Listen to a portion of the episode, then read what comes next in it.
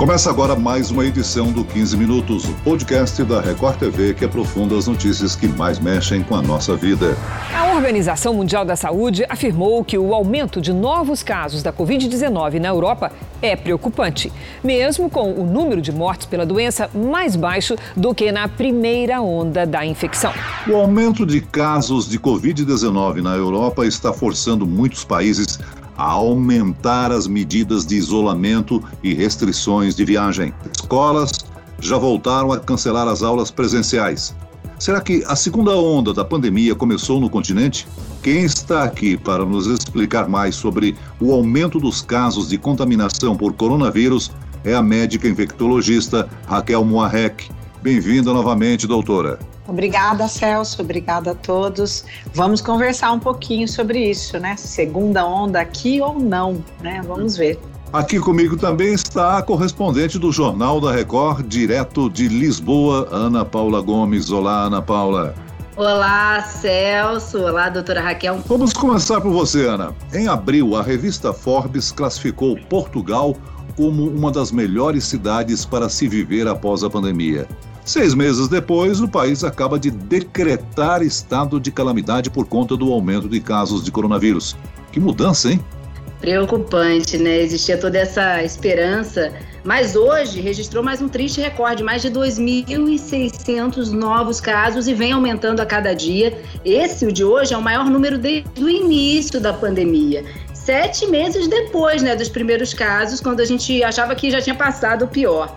Portugal ficou até uma semana aí sem registrar nenhuma morte, nenhuma vítima fatal, e agora a gente tem esse número crescendo novamente aqui em todo o país. Existia, sim, uma, uma expectativa de aumento dos casos por aqui, por causa da volta das aulas, né? Para a gente é, lembrar, o começo do ano letivo aqui começa, na verdade, em setembro, né? A gente teve aquela parada em março, as crianças ficaram até junho em casa, aconteceu o período de férias e agora teve essa retomada das aulas. Existia essa previsão de aumento no número de novos casos, mas o anúncio do estado de calamidade é um alerta principalmente por causa da capacidade dos hospitais, né, Celso?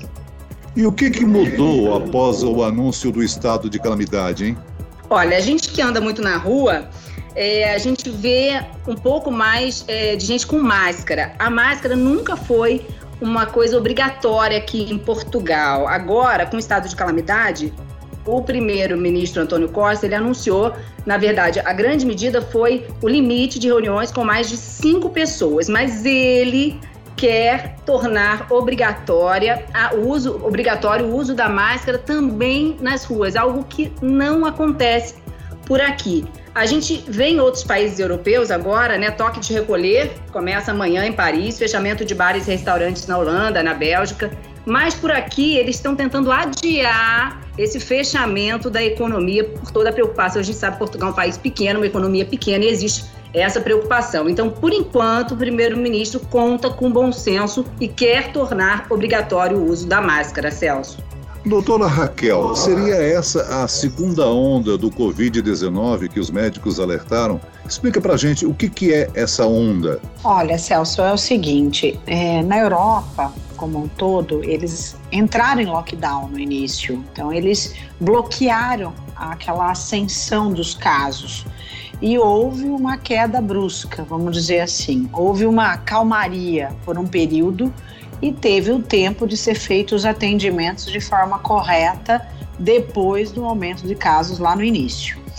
Quando você reabre de uma forma que você acha que é correto, mas a população não está preparada para fazer a parte da é, uso da máscara, que nem ela falou que não estava sendo usado, o distanciamento, o uso correto do álcool, você volta a ter o aumento desses casos. Primeiro porque lá, provavelmente, a população inteira não pegou ou por partes estava ou tinha feito adequadamente. Então você volta a ter um aumento importante desses casos. Por quê, Celso? Não, não diminuir, não temos. É, é, o vírus não foi embora. Isso que as pessoas precisam entender. O vírus está presente, vai continuar ali e a gente só tem que passar por ele, mas de uma forma é, respeitando essa, essas medidas de prevenção. senão a gente vai voltar a ter, que nem está voltando a ter na Europa, em todos os, os locais onde o distanciamento não é feito.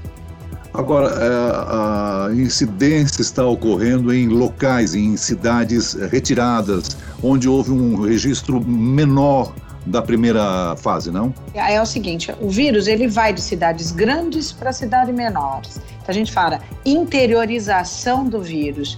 Ele vai levar o aumento de casos primeiro nas cidades maiores para depois para o resto. Porque a população ela tem o ir e vir. E o importante é como passar por este vírus, como passar o sistema de saúde é, para que tenha adequadamente o atendimento e entender quais são as medidas que a gente consegue segurar a não gravidade desses vírus. A verdade é, a maioria que entrar em contato com o vírus vai apresentar algum sintoma. O sistema de saúde vai segurar isso adequadamente ou não? E aí se alarma com a abertura da calamidade é quando você tem acima de 80% do sistema de saúde acometido e com progressão para mais, que é o que a gente fala. Está é, comprovado que o frio ajuda a propagação do coronavírus? A Europa, de uma maneira geral, está entrando agora num, num clima mais frio, né?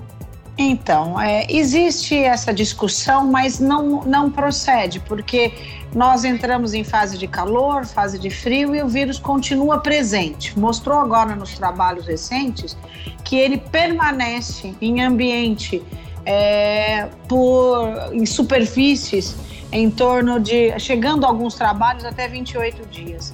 Então, é três, cinco, sete dias na presença. O que é importante é nós temos o nosso segurar a mão para não colocar a mão na boca, nos olhos ou no nariz, que é onde é a via de entrada deste vírus. Deixa eu perguntar, Ana Paula, como moradora de Portugal, Ana Paula, você acredita que houve uma mudança coletiva na mentalidade dos europeus para que os casos subissem dessa maneira? Por exemplo, falta de cuidados fora de casa gente teve esse período que eu falei, período de férias, né? O verão é muito esperado por aqui, né? Não só em Portugal, em toda a Europa. Então as pessoas realmente aproveitaram as férias, né? As pessoas saíram, viajaram. Em muitos países dependem do turismo, né? Então a gente viu isso acontecer. A gente viu praias lotadas e muitos especialistas falam por aqui que esse jovem, né, que jovem que lotou o pub no Reino Unido, as praias na Grécia, na Espanha acabaram propagando esse vírus também, né? levando de volta depois para casa e a gente está vendo esse resultado agora. Doutora Raquel, é, comparando com, com a Europa, nós aqui no Brasil estamos na primeira onda. Podemos dizer que nós registraremos uma segunda onda? Olha, Celso, nós temos uma diferença que o nosso lockdown não foi igual que teve na Europa. Então a gente é, conseguiu assistir lá nos preparar aqui e nós vivemos num platô muito grande por um tempo maior desse vírus. Então, há uma chance da gente não ter essa segunda onda, porque a gente não conseguiu ainda terminar essa primeira onda, vamos dizer assim. Mas se houver a perda dos distanciamentos, a perda da qualidade das medidas preventivas, vai ter um retorno no aumento de casos. Então, a, agora, esta semana, nós estamos sofrendo um, um discreto aumento das últimas duas semanas para cá, que seriam os feriados que começamos a ter, ou tivemos. Então, esse aumento não chegou a ter um aumento que mostre o retorno da elevação dos casos, mas começou a ter um aumento do número de casos, que só vai ser percebido daqui uns 10 dias novamente. Doutora, posso fazer uma pergunta? A gente, por exemplo, é, a senhora falou até essa questão de fechar a fronteira, adiou, de alguma forma, é, gente, não sei se posso usar essa palavra adi, adi, adiar, mas a gente hoje vê alguns países, por exemplo, a República Tcheca, um país que chegou a comemorar ah, no começo, eh, não foi muito afetado e agora é um dos países mais afetados aqui no continente. De que forma a gente pode ter pela frente um fechamento de fronteiras, um novo confinamento? De que forma isso pode ajudar? Porque a gente vê uma República Tcheca hoje sofrendo que não sofreu lá no início. Então, é, primeiro é discutir de que forma há o preparo dos hospitais ou do sistema de saúde, ou de cada país, ou estado ou município. O fechar fronteiras é a capacidade de cada local em segurar o atendimento adequado a, a essa doença. O ideal é cada local que consiga entender a sua propagação, a sua disseminação e de que forma eu consigo é, segurar ou regional ou só municipal ou interestadual ou o próprio país como um todo. Então, fechamento de fronteiras, é, às vezes, por um país pequeno, ele pode ser adequado porque ele precisa prestar atenção de que forma que ele vai fazer o atendimento às, às pessoas naquele país. E, doutor, os estudos eles ainda estão em fase inicial, mas alguns médicos afirmam que uma reinfecção pelo coronavírus pode ser pior do que a primeira. A gente teve recentemente a primeira morte confirmada por Covid-19, uma mulher de 89 anos aqui na Holanda. Ela tinha um câncer raro, que pode ter, claro, é, comprometido a imunidade, mas a Universidade de São Paulo também já afirmou ontem que investiga 40 possíveis casos de reinfecção do vírus. O perigo dessa reincidência é assim grande? Olha, é, existe várias frentes de estudos em relação à reinfecção. Então, nós temos se essa reinfecção vai dar uma infecção multissistêmica por queda imunológica daquela pessoa e ela vai disseminar ou apresentar uma resposta, um efeito rebote, vamos dizer assim, de gravidade, isso se mostrou nessa síndrome multissistêmica pós-quadro, com retorno do quadro infeccioso, que é isso que a gente está estudando na gravidade. Mas tem pessoas que é, de acordo com alguns receptores, ele teve a parte inflamatória atingida e existe uma memória imunológica. Essa memória imunológica pode ter o quadro de infecção mais leve e não tão grave. Essa porcentagem entre pessoas com reação inflamatória e pessoas com reação inflamatória baixa, com boa resposta, não tem ainda a quantidade de uma coisa e outra. Primeiro, por quê? Primeiro, o Brasil é um país que ainda não tem o seu sistema de testagem adequado para a população e como um todo. Se você me perguntar, é ideal que volte às aulas? Eu gostaria que voltasse de uma forma ideal, desde que a gente tenha as testagens de forma correta e a gente consiga analisar a população imunologicamente falando. Quanto que eu tenho de defesa quanto eu tenho de resposta imunológica ao vírus. Então, a segunda a reinfecção, ela é grave? Ela é grave quando tem pessoas com baixa imunidade, com manifestação mais grave de agressão. Isso existe. Resposta autoimune baixa ao vírus, né? Então tem pessoas que têm soroviragem adequada e tem pessoas que têm soroviragem baixa e existe aquelas com receptores bons e ruins. Nós não temos a porcentagem disso para uma fase X ou Y ainda. Doutora Raquel, várias vacinas contra o coronavírus estão em teste no mundo. Aqui no Brasil são quatro que estão sendo isso. testadas, né?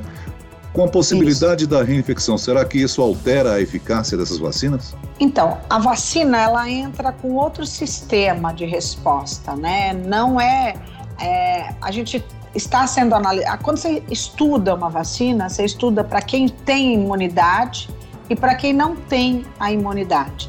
Para quem é, tem um fator de risco maior e para quem não tem. Então, é por isso que existe é muito tempo para uma vacina sair ou para ela ser de forma adequada e segura para todos. É, se você me perguntar, vou, vai ser feita uma vacinação para quem já tem imunidade? É por que, que ela deve ser feita também para essa população? Porque este vírus mostrou que ele tem mutação, que ele tem mudança, porque ele tem adaptação ao ser humano. É que nem o vírus da gripe. Há uma chance do ano que vem ele estar tá diferente e ter uma resposta diferente. Então, que esta vacina vai ter que ser feita por períodos e por etapas e também novamente, provavelmente na população porque nós estamos ainda muito no início, incipiente, dos estudos das vacinas. Por mais que ela saia agora, dezembro, janeiro, essa vacina ainda vai ter que continuar sendo estudada por um tempo maior para saber por quanto tempo nós vamos ter uma resposta imune a isso. Muito bem, nós chegamos ao fim desta edição do 15 Minutos. Agradeço a participação e as orientações da médica infectologista Raquel Moarec. Obrigado, doutora. Obrigada, Celso. Obrigada, Ana Paula. Obrigada a todos aí.